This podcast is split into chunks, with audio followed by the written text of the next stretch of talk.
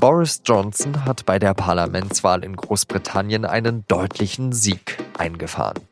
Seine Tories haben die absolute Mehrheit im Parlament und damit können sie Großbritannien aus der EU führen.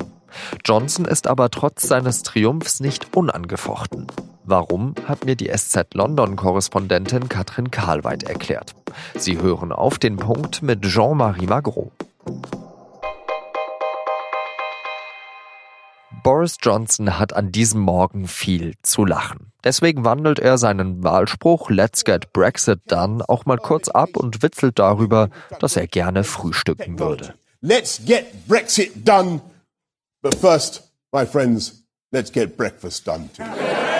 Seine Tories haben, so der letzte Stand, 365 von 650 Mandaten im britischen Unterhaus gewonnen. Damit steht fest, Johnson hat die absolute Mehrheit. Er war inzwischen auch schon bei der Queen, die ihm erlaubt hat, eine Regierung zu bilden.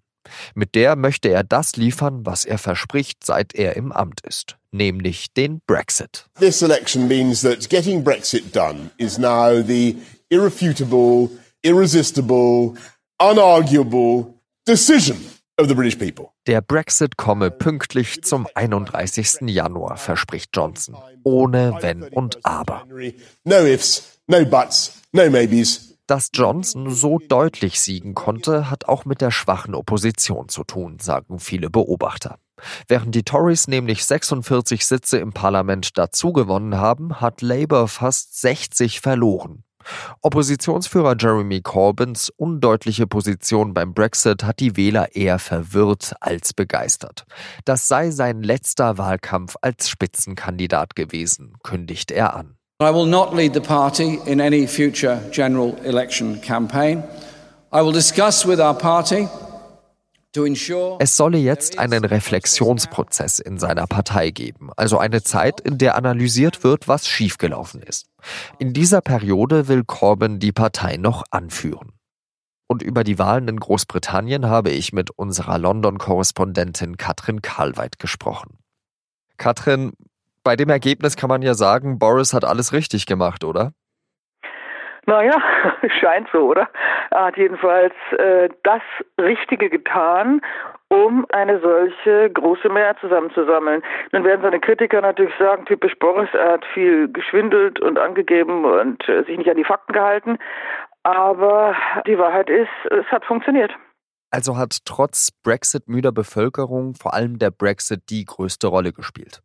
Der Brexit war natürlich entscheidend, weil der Brexit so ein Aufregerthema und ein Nervthema war. Aber ich glaube, dass der Brexit zugleich auch eine Metapher war und ist für eine Entfremdung oder Entfernung großer Schichten der Bevölkerung von dem, was man immer so schrecklich Establishment nennt. Es haben ja vor allem im Norden und in Mittelengland sehr viele Labour Wähler für die Tories gestimmt, die 2016 im Referendum für den Brexit gestimmt haben, weil sie die Nase voll hatten vom Geschaukel bei Labour und weil sie diesen Brexit jetzt erledigt sehen wollen. Also es ist eine Mischung von Phänomenen mit der Überschrift Brexit. Am 31. Januar ist ja die Deadline, da soll ja Großbritannien dann wirklich aus der EU austreten und nach allem, was wir von Boris Johnson gehört haben, get Brexit done, muss das dann ja auch geschehen. Aber er will dann ja bis zum Ende des Jahres 2020 schon einen Freihandelsvertrag mit der EU ausgehandelt haben. Wie soll denn das gehen? Normalerweise dauert doch sowas immer zwei, drei Jahre. Na, mindestens. Aber sagen wir mal so. Also erstens ist es ja eine weit verbreitete Fehlmeldung, die die Tories auch gerne verbreiten, eben, dass am 31. Äh, Januar äh, die Briten äh, mit einem großen Rums raus sind. Das ist natürlich legal der Fall, aber es gibt ein Jahr Transition, also diese Übergangsperiode. Das heißt, erstmal wird sich sehr wenig ändern. Es werden sich natürlich äh, Verschiebungen ergeben, äh, aber der große Knall, der wird jetzt erstmal ausbleiben. Das ist wichtig zu wissen.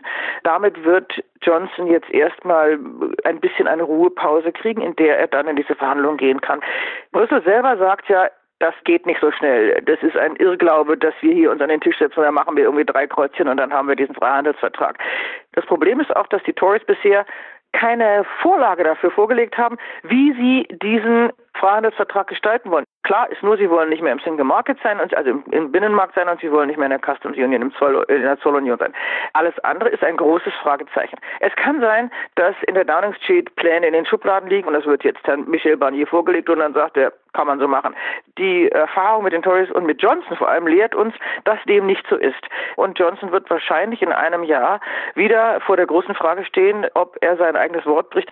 Allerdings hat er ja auch dieses Versprechen Ende Oktober gebrochen und das politisch problemlos überlebt. Und jetzt hat er eine Mehrheit, mit der er das möglicherweise ein bisschen wegschummeln kann, das Problem. Wie viele Dankespralinen darf er denn dann an Jeremy Corbyn schicken, dass das eben so reibungslos über die Bühne ging? Naja, erstmal schickt er wahrscheinlich Dankespralinen an Nigel Farage und die Brexit-Partei, die diesem großen Erfolg mitverholfen haben, weil die Brexit-Partei und Farage ja überall da nicht angetreten sind, wo die Tories antraten, um den Brexit nicht zu verhindern. Corbyn wird wohl nicht mehr lange Parteichef bleiben. Ich würde mal sagen, die Dankespralinen wird Johnson nicht schicken, weil das wäre zu böse. Der Corbyn äh, und seine Führungsgruppe, die sind auf dem Weg ins Aus und das wusste man eigentlich auch schon länger. Es hat nur niemand so richtig laut gesagt. Nun hat ja die S&P in Schottland ein sehr beeindruckendes Ergebnis hingelegt. Die haben dort ja fast alle Sitze, soweit ich das gesehen habe, gewonnen, die man dort gewinnen konnte. Also fast alle. Ist das die nächste große Herausforderung Johnsons, dass man ein Unabhängigkeitsreferendum in Schottland dann bekommt? Das ist sein Problem erstmal nicht. Es ist jetzt erstmal ein ganz massives Problem von Nicola Sturgeon, der Ministerpräsidentin von Schottland, die dieses sogenannte IndyRef, also das Unabhängigkeitsreferendum für nächstes Jahr spätestens übernächstes Jahr jetzt versprochen hat und natürlich große Erwartungen äh, geweckt hat und jetzt mit diesem Wahlerfolg diese Erwartungen auch erfüllen muss. Nur, das wird sie nicht können, denn Johnson hat, anders als Jeremy Corbyn, gesagt, er wird diesem Referendum nicht zustimmen. Und die Schotten brauchen verfassungstechnisch die Zustimmung aus London. Wenn Johnson sagt, no way, machen wir nicht mit, dann wird im Zweifel die Unzufriedenheit in Schottland wachsen. Und es kann sein, dass das Nicola Sturgeon bei aller Vehemenz, mit der sie diese Frage vertritt, vor die Füße fällt. Das ist sehr schwierig. Dann ist ja Johnson eigentlich unangefochten. Jein, denn ich glaube, seine Achillesferse ist und bleibt Nordirland. In Nordirland, wo sich die Verschiebungen moderater gestalten, haben Parteien äh, gewonnen oder zugelegt, besser gesagt, die eher nationalistisch geprägt sind, die gegen den Brexit waren. Der Trend geht in Irland subkutan und gleichzeitig eindeutig hin zur Wiedervereinigung.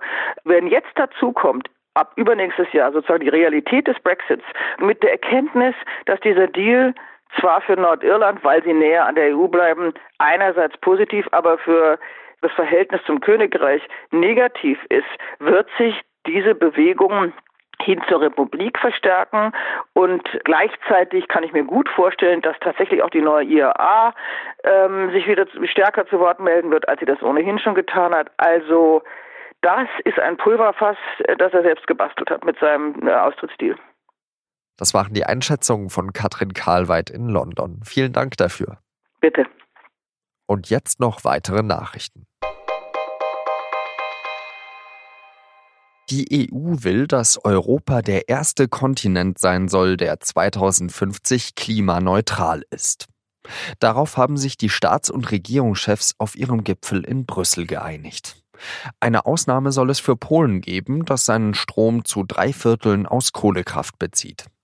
Klimaneutralität bedeutet, dass dann alle Treibhausgase vermieden, gespeichert oder kompensiert werden müssen. Dafür müssen Energieversorgung, Industrie, Verkehr und Landwirtschaft umgebaut werden. Fossile Energiequellen wie Kohle, Öl und Gas müssen in der Erde bleiben. Die Freiheitliche Partei Österreichs hat ihren früheren Parteichef Heinz Christian Strache ausgeschlossen. Das hat sein Nachfolger Norbert Hofer an diesem Freitag in Wien erklärt. Kurz davor war ein Parteiverfahren wegen einer Spesenaffäre gegen Strache beendet worden.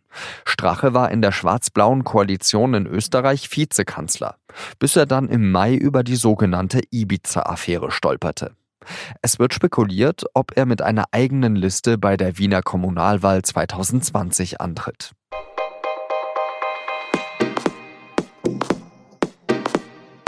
Es ist eine wirklich sehr abgedroschene Frage, aber trotzdem.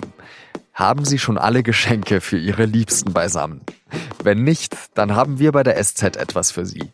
Verschenken Sie doch ein SZ Plus Abo. Drei Monate für 30 Euro. Damit kann man dann auch alles auf sz.de lesen. Mehr Infos unter sz.de-geschenkgutscheine. Das war's dann für diese Woche mit Auf den Punkt. Redaktionsschluss war, Sie kennen's, 16 Uhr. Wir hören uns bald wieder. Schönes Wochenende und adieu.